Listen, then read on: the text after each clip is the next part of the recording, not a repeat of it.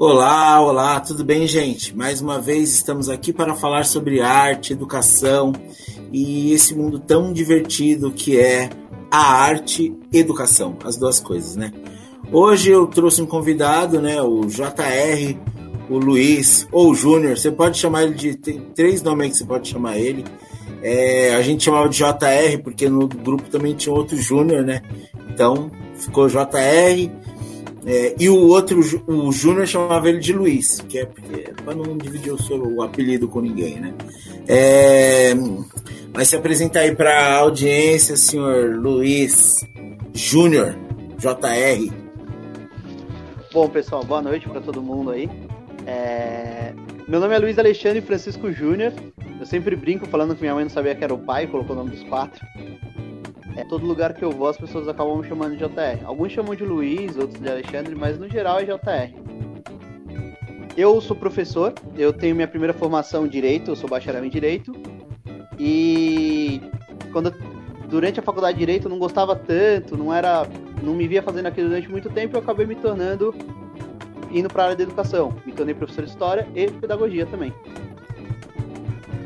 É, mas e de board games? Qual é a sua então, é...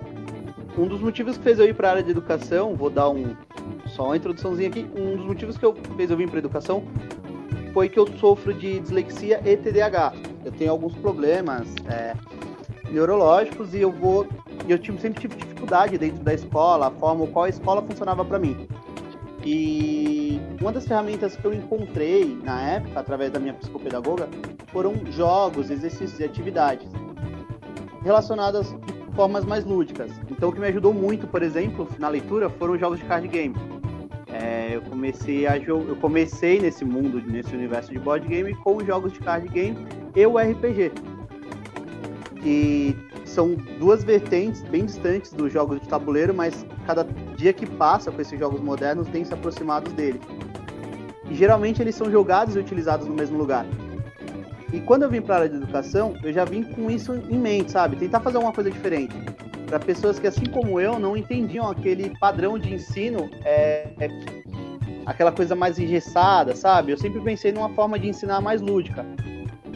E conforme eu fui avançando dentro da área de educação, eu fui pegando mais gosto por board game. Eu sempre gostei, eu sempre colecionei, eu sou um colecionador de War. Todos os Wars que foram lançados no Brasil eu tenho, eu compro. Você sabe, você foi um dos caras que já jogou War comigo. Já viu minha coleção. E, e nos últimos anos, a, a Galápagos, eu sempre trazia jogos de fora. Os meus amigos a gente comprava lá fora, tal, porque eles sempre tiveram um pouco mais essa cultura de jogos.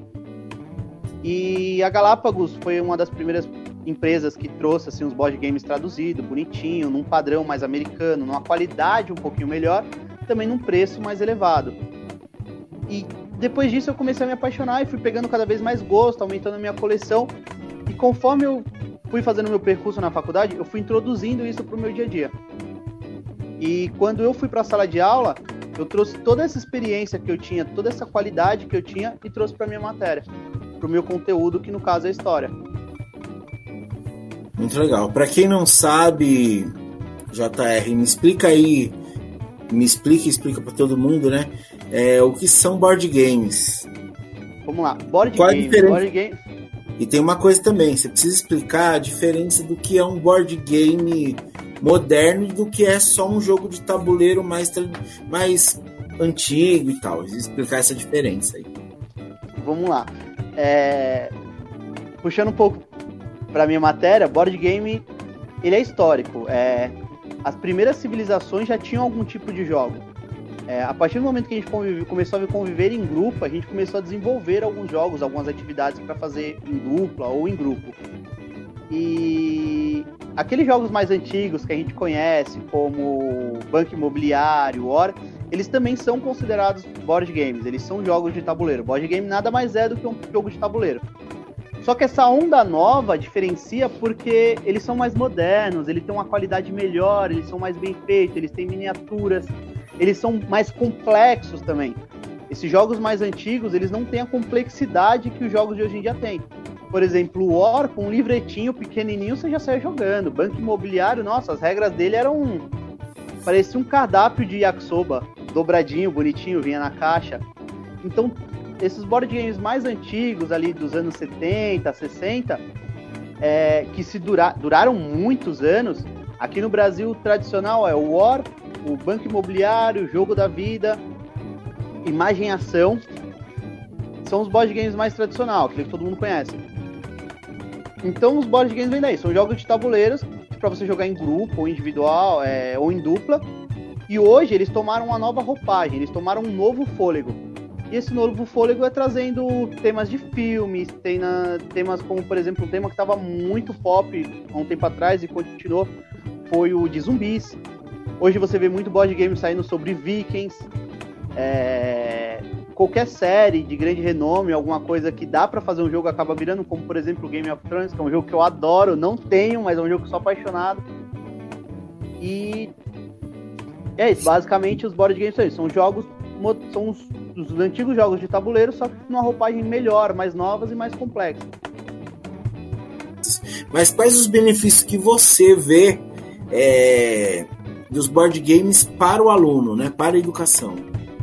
Bom, fora a leitura, que eu acho que isso já ajuda, a pessoa que um dia tiver experiência, não conhecer board game, for numa, numa luderia ou for na casa de um amigo, pede para ver o manual. É, tem manual aí de board game que é gigantesco, então acho que isso vai se mostrar aquilo para uma criança ou para um adolescente, ele quiser jogar aquele jogo, ele vê aquelas miniaturas, ele vai ter que ler o manual, ele vai querer se interessar por aquilo e ali pode colocar que, sei lá, quantas horas você já passou lendo o manual? Você? Meu Deus, infinitas, né? É, eu lembro do meu primeiro board game moderno, que foi o. primeiro moderno foi o Zombicide. Eu, eu acho que eu, eu, eu, já vou pra.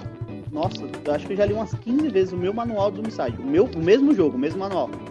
E não é nem porque eu tô jogando errado, é sempre porque eu pego ele e falo assim, ah, deixa eu dar uma lida nesse manual pra ver como é que tá. É, mas voltando à pergunta, pra mim não fugir muito dela, é, cara, para minha matéria, para minha matéria, eu acho uma matéria muito legal, porque jogos de tabuleiro relacionado à história tem a rodo, tem de monte, tem cara de game, tem jogo de é, de você agregar os meeplezinhos, tem rolagem de dados, sorte, todos envolvendo história. É, tem um tem, e tem e tem de todos os preços, tem jogo baratinho, tem jogo caro, é, o Júnior, que era um grande amigo nosso, que faleceu há pouco tempo, é, ele tinha muitos jogos de história. É, Amun-Ré, Tikal, é, tem uma trilogia de jogos que falam sobre as civilizações da América Latina. Você colocar isso em sala para os alunos, eles jogarem, é, de certa forma, participarem ali, fazerem o dia ou o mês na vida de uma tribo na América Latina por causa de um jogo, Cara, isso já dá uma base pro conteúdo que você vai trazer para ele gigantesca. Gigantesca. Você pega um jogo chamado Ticket Riding, que é aquele do trenzinho, que a gente já jogou várias vezes, e é um jogo super legal, super fácil de jogar, e você tem que ir montando linhas de, do trem pro mundo. Você explica, você tem que dar uma aula de Segunda Guerra Mundial, explicar quem tava na guerra, quem não tava, até o cara decorar cada país. Coloca dois, três jogos de tabuleiro aí que tem essa, essa essa jogabilidade com o mapa mundi ali, a criança ou o adolescente ele vai se afeiçoando aonde está cada país, aonde está cada estado, cada capital. Então isso já vai acrescentando na vida dele. Fora o português e história, você pode acrescentar aí geografia, entendeu? Conteúdos que às vezes ele não tem na escola, mas ele pode ter na faculdade, como logística, por exemplo. É... Matemática, acho que eu não preciso nem falar, né? Quantos board game a gente já quebrou a cabeça por causa de matemática? Fazendo conta, né? Pra, pra... Principalmente fazendo conta de pontuação, por exemplo. Quantas vezes? Matemática, jogos de tabuleiro, matemática tem muita, muito, muito a ver, né? Tem jogo que a gente vai calcular a pontuação no final, aí pega papel, caneta. Tem jogo que até já vem com papel e a caneta, que é para você contar, porque eles já sabem, ó, isso aí vai ser é, né? Então é, é, sempre uma contagem, então acho que tem muito. É, tem um jogo que eu joguei, inclusive eu joguei com o Júnior lá no Pitas, que é a História da Humanidade. E nós também jogamos um muito bom sobre geografia, logística e tal, aquele Power Grid, né? Que vem com um monte de mapa, um monte de ligação e tal. É, outra coisa legal também é que dá para você colecionar esses jogos. O Power Grid, por exemplo, é um que já tem versão Brasil, Nova York, Europa, Estados Unidos, é, América Latina, ele tem versões a rodo. E na verdade até a caixa base dele já vem com. não vem com um mapa só, já vem com acho que dois ou três. É, é um... São dois, é frente e verso. Isso, é, é, é um jogão. E é exatamente essa complexidade e esse tipo de pensamento dentro dos jogos que vai introduzindo conteúdo para o aluno.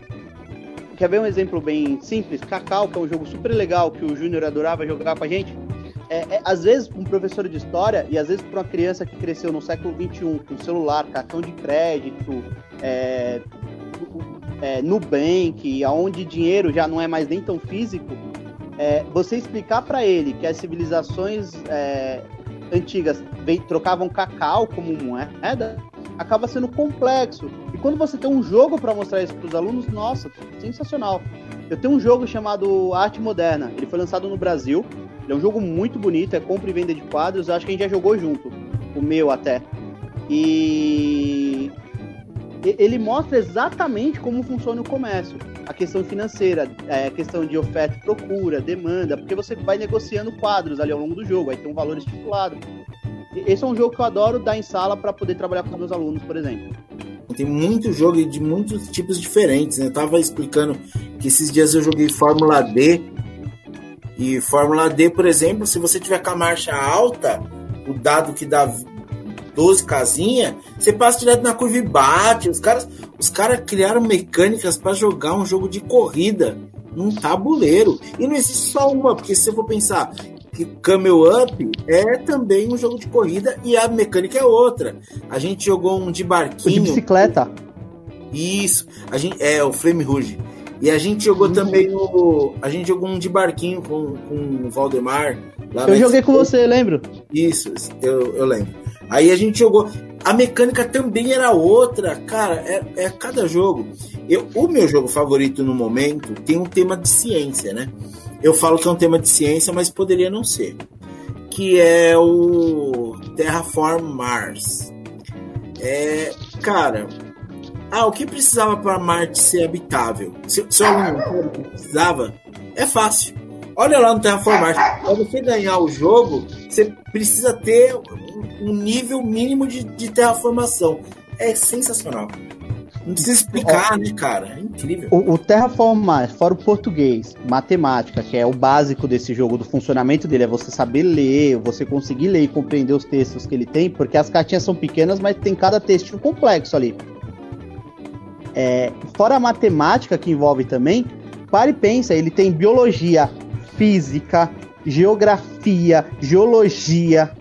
Cara, é, acho que é um dos jogos, assim, em questão de ciências, bem completo. Bem completo, concordo com você, é um jogo bem completo. E existem muitos, muitos temas, né? Inclusive, a, a, eu, eu, a gente tava falando, né? Por exemplo, você não sabe como são. Você quer explicar como são as, as ilhas lá da Grécia, lá, Santorini? Tem jogo para isso. Tem, Tem o Santorini. Ó, só, acho que só o tema Grécia e se contar os que envolvem mitologia, eu já joguei, acho que 18, lembrando de cabeça.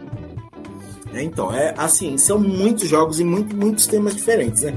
Então, a, a gente tem que tomar como média que assim, os jogos no mínimo, no mínimo, na pior das hipóteses, são uma opção também diferente, né, do, do computador, por exemplo, que a molecada hoje em dia é fixada e pilhada em equipamentos eletrônicos e tal, mas, mas existe um outro mundo, né? É, levando para a parte da educação, você tem filha, eu conheço sua filha, é, quantas vezes foi difícil convencer ela a sentar e fazer uma lição de casa ou estudar com você? Nunca, nunca foi fácil. Essa é a verdade. Agora imagina se ela chega da escola com um jogo da escola e fala assim, pai, vamos jogar comigo? E é um é jogo que vai trabalhar o conceito de matemática, português, e você vai ter um tempo com a sua filha. É, então, eu, eu acho que tudo isso é, é tem a ver, né? E é diferente, né? De, do computador, do notebook e tal. Isso eles já têm demais na vida, né? Já tem bastante. Nossa. Conforme a tecnologia vai avançando, principalmente na questão de jogos, entendeu? É, por mais que os jogos agora sejam online, onde várias pessoas jogam na mesma plataforma, o distanciamento é imenso. É, não é a mesma coisa do que você estar tá sentado numa mesa com outras pessoas discutindo. Você vê no rosto dela se ela tá ganhando, se ela tá perdendo, alegria, tristeza, aquele, aquela confusão de emoção que tem na hora. Uma coisa é, que eu acho que o board, game, board game ajuda também é a questão da inteligência emocional. Eu joguei um jogo também com aquele com um amigo do Valdemar, o Thiago, que é outro. Eles. Eu considero essa galera aí, o JR, o Thiago, esses caras aí são os pro players, tá ligado? Eu sou amador, mas os pro players são esses caras aí. O Thiago, a gente jogou agrícola. Que admirado, ele falou o manual do inglês para português está cagado, né? E isso acontece bastante nas traduções de manual. Hoje, hoje em dia acontece menos, mas acontece bastante. Mas sabe por que, que acontece menos? Porque o mercado de board game cresceu. Então, as pessoas que estão traduzindo o manual do inglês para português não é mais um cara que pegou o livro ali. É... Antigamente aconteceu muito com o livro, por exemplo. Você vai pegar um livro de fora, ah, vou traduzir para o português eu nunca, eu nunca li nada de ficção. O cara às vezes nunca fez nada do gênero. Ele vai traduzir um livro, ele não tá habituado aos conceitos, ou às palavras, ou às frases que é usado. É a mesma coisa do board game, a gente tem um vocabulário próprio. Então quando o cara vai traduzir, ele não, ele não pegou esse link do que é. Magic acontecia muito isso. As cartas vinham em português, nossa senhora, vinha muita coisa errada. Ou confusa, ou que acaba não fazendo sentido no nosso idioma todos os jogos para mim são muito bacanas, né? Mas dentro da escola, qual a possibilidade que a escola te oferece para usar os jogos? As coordenadoras Cara, pedagógicas ainda têm uma, um pé atrás, as escolas têm pé atrás, como, como tem funcionado isso? Eu vou, eu, antes, é... antes, de você responder, eu vou colocar uma questão aqui importante. É, um, há algum tempo atrás, a escola onde eu trabalho é, adotou um método muito bacana, muito bacana de, de aceleração cerebral tal. E entre o método tinha né, o, o, o abaco lá para as contas de matemática, né? E board games. Inclusive vários board games que a gente joga já tinham na escola, por exemplo, Carcassonne. Eles têm um campeonatinho nacional de Carcassonne, eles têm Seven Wonders, eles têm alguns, alguns board games, inclusive alguns board games desses que a gente gosta. E assim, eles usam. Tá no método de. No método deles, né? Que é para acelerar a, a, a mente dessas pessoas que vão fazer cálculo. Então, de alguma forma, eu acho que, por exemplo, algumas escolas que antevêm essas coisas, conseguem encaixar na sua, na sua grade, né? A minha dúvida é a seguinte: não são todas as escolas ainda, né? Eu vou te explicar o porquê. É, principalmente as escolas. Vou falar um pouco das escolas particulares, depois a gente até discute um pouco das, da questão da pública. Primeiro, quando um pai coloca o filho na escola, dependendo do valor que ele paga, ele acha um absurdo o filho dele estar tá na escola jogando. Eles acabam sendo um pouco caro, então para uma escola comprar Seven Wonders, que é um jogo que eu adoro, é, eu levava pra sala de aula, ele joga sete pessoas, joga muita pessoa. Eu levava pra sala de aula o Seven Wonders pra, jogar com pra colocar os alunos para jogar, mas era um jogo que acabava demorando um pouquinho mais, ele ia uma quantidade de pessoas, ele é ótimo para se ensinar história. Ele é um jogo que se fala das sete maravilhas do mundo antigo, então você tem que ir montando suas cidades.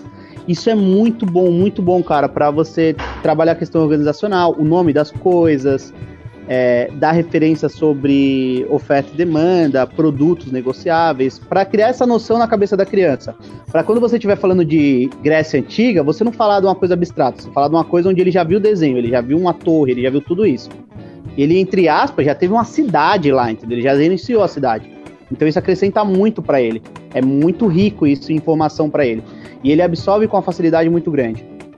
É, as escolas particular, eles tentam dar esse passo. Eu lembro que quando eu estava na escola, é, a, a, minha escola já tinha começado com essa ideia de trazer jogos e tal, mas são jogos, são jogos sem graças, entendeu? Hoje as crianças vivem num mundo onde elas conseguem fazer, elas mesmas conseguem fazer vídeos pro YouTube com vários efeitos, som, imagem, colagem. Então não dá para você vir com aquele jogo com uma caixa sem graça, uma caixa branca só com o nome do jogo estampado. Eu tava é, dando aula no no, no, nesse método aí, os jogos, eu tenho que elogiar o método por, causa, por conta da escolha dos jogos, né? Inclusive o Fórmula D fazia parte do método. Porque o método é para trabalhar. Esse método específico é matemática, o objetivo. Né? Uhum. Então, por exemplo, Fórmula D, é, se você tiver com o dado da marcha, da quinta marcha, por exemplo, é um dado que você não vai tirar 6, porque ele nem tem 6. Tem 14. Se você tirar um 14 e a curva exigir duas paradas, já deu ruim.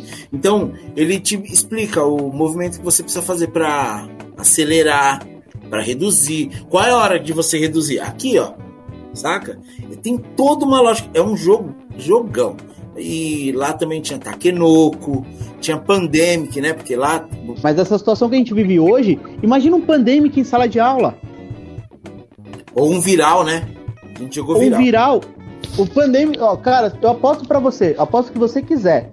Se as crianças de escola pública, por exemplo, estivessem jogando Pandemic em sala de aula, ou tivesse disponível para ela jogar nas escolas, você ia ter que fazer menos campanha é, para prevenção de coronavírus. É verdade. Gastaria Isso... muito menos dinheiro, entendeu? Do que fazer essas campanhas agora de última hora, tudo corrido para prevenção de coronavírus, porque elas já saberiam desde criança, desde a adolescência, como proceder dentro de uma pandemia, porque o jogo é muito realista. Sim, sim. Então, assim, são vários fatores que implicam nisso. Os pais, é, os pais sempre são isso. Nas escolas particulares, é, os pais são tudo é, muita escola acaba abrindo mão do processo educativo correto ou necessário para poder atender a vontade dos pais, entendeu?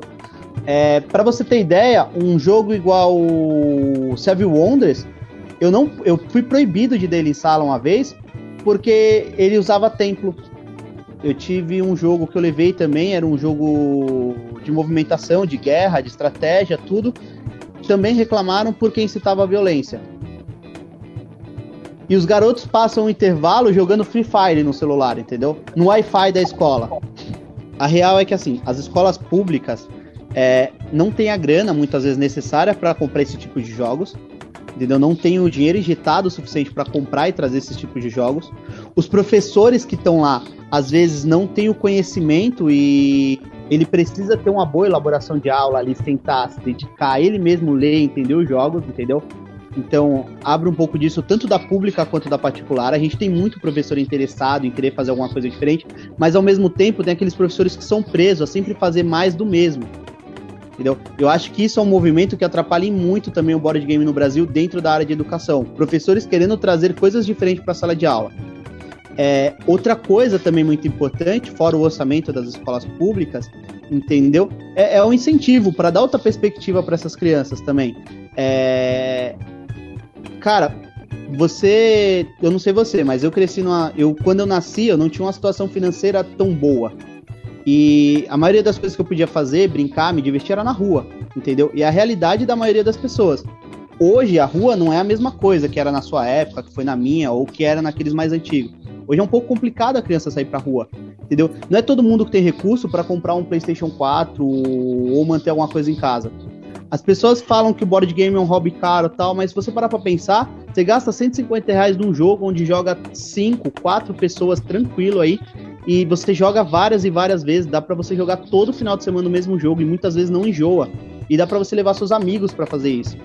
Então isso é uma prática que as escolas podiam ter, em vez dos alunos ficarem soltos à toa no intervalo, arrumando briga, arrumando encrenca, ou pensando em outras coisas que não algo saudável, eles podiam estar jogando na biblioteca da escola, ou no pátio, ou em qualquer lugar, entendeu? É, uma coisa que dificulta muito o board game no Brasil é essa questão do dinheiro, a questão das pessoas entenderem que aquilo não é só jogo, é um jogo, mas ele tem conteúdo, ele agrega muitas coisas ali dentro, entendeu? E às vezes muito mais do que a apostila da escola. Às vezes a criança vai ter uma melhor compreensão de história. Meus alunos, às vezes eles tinham melhor compreensão de história jogando o jogo e lendo o manual do que lendo a própria apostila, porque às vezes a leitura da apostila não é tão tão legal. E a leitura do e manual e é jogar é o jogo também, né? O jogo, o jogo ele tem o objetivo de te explicar com velocidade, né? Uhum. O, o que está acontecendo, como vai jogar e tal. O, o, às vezes a apostila é, ela não explica tanto, depende muito do, do, da habilidade do professor, né?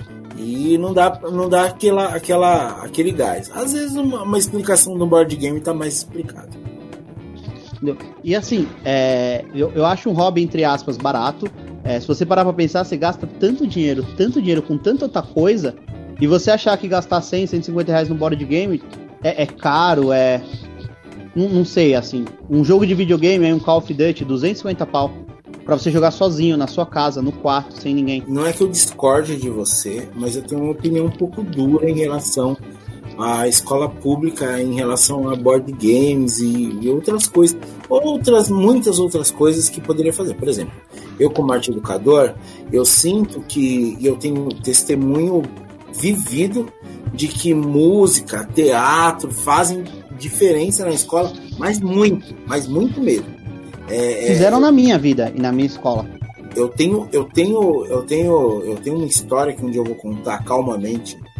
No, ainda vou contar no podcast e talvez até numa live de uma escola que mudou 100%. É uma, é uma, é uma história muito legal. E eu estava lá e eu fui um dos professores que trabalhou nisso. Então, é inacreditável. Agora, sim, a, eu acho que às vezes a escola pública não, não investe nisso e não é por, por, por falta de grana, é por mal, mal utilização mesmo. Né?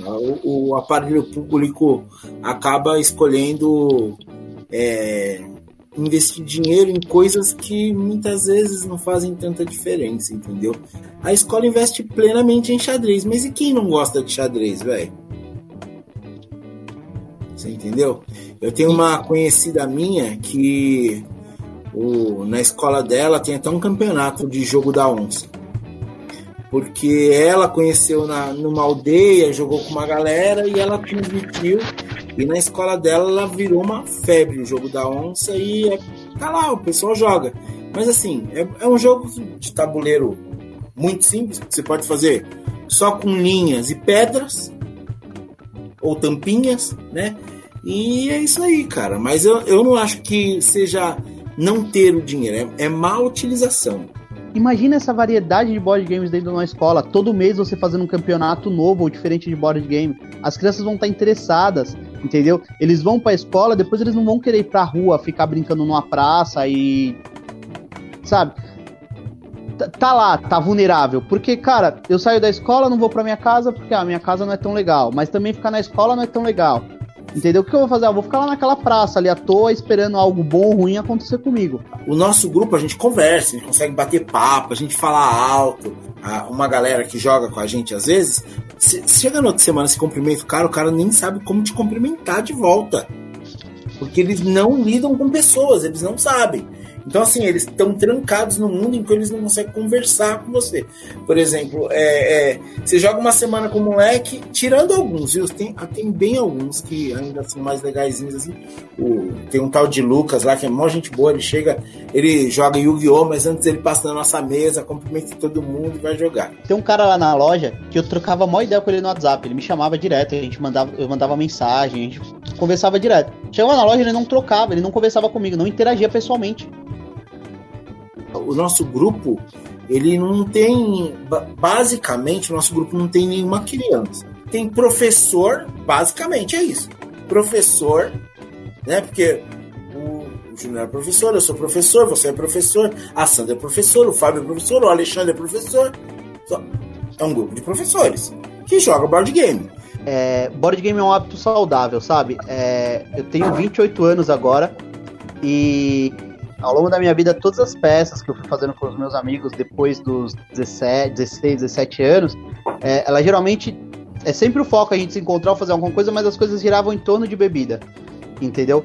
Hoje, por exemplo, é, eu vou fazer alguma atividade, tem board game, até pode ter um cara que toma uma cerveja ou outra, mas não é a mesma coisa, a galera não fica bêbada, não fica zoada, sabe? Não fica travada. É um hábito saudável, entendeu? É um hábito que ajuda o desenvolvimento é, interpessoal, é, ajuda na inteligência emocional, ajuda num, na evolução intelectual, na capacidade de raciocínio lógico. É, obrigado pela participação. É, um cara inteligente, né? Sabe muito sobre board game e tá na área, né? É professor, trabalha com educação. Gente, quando você quiser saber uma coisa, aprender, procure um professor. Professor é quem é quem sabe ensinar, tá bom? É, valeu, JR. Alguma coisa para dizer? Alguma coisa a acrescentar? Tenho sim, cara. Tem um recado para dar pro pessoal. Se você tem filho, se você quer que ele melhore na escola, ele aprenda mais, ele tenha um melhor desenvolvimento intelectual, compre jogos para ele, cara. Compre jogos para ele, mas não compre para ele jogar com outras pessoas. Joga com ele, se diverte com seu filho. Aproveita o tempo com ele. É um hobby que vocês podem fazer junto, é uma coisa que vocês podem aproveitar em família, entendeu? E cada vez e, e você vai fazer com que os amigos dos seus filhos estejam cada vez mais perto de você. E quando a escola propõe isso para ele, aceita, abraça, visita na escola, vai lá no dia de pais e mestre, tente jogar um pouco com ele ou com os amigos dele. Eu acho que o board game é uma ótima ferramenta para se manter uma conversa entre duas pessoas, principalmente entre pai filho, mãe e filho. É, board game é sensacional mesmo. Troca umas horas de computador por umas horinhas de board game, se divirta, tá bom? Fazer muito bem. É isso aí, gente. Cara, Marcelo, beijo, obrigado pela, pelo convite aí, é sempre um prazer se precisar. Se você quiser falar de RPG educação também, tô aí. É, tá, tá na pauta, tá? Tem uma pauta disso aí já. Quero muito, muito agradecer a sua participação. Agradecer vocês que ouviram, vocês que ainda vão ouvir. Muito obrigado, meus queridos. Beijo. Até a próxima. Espera aqui em casa pra gente jogar.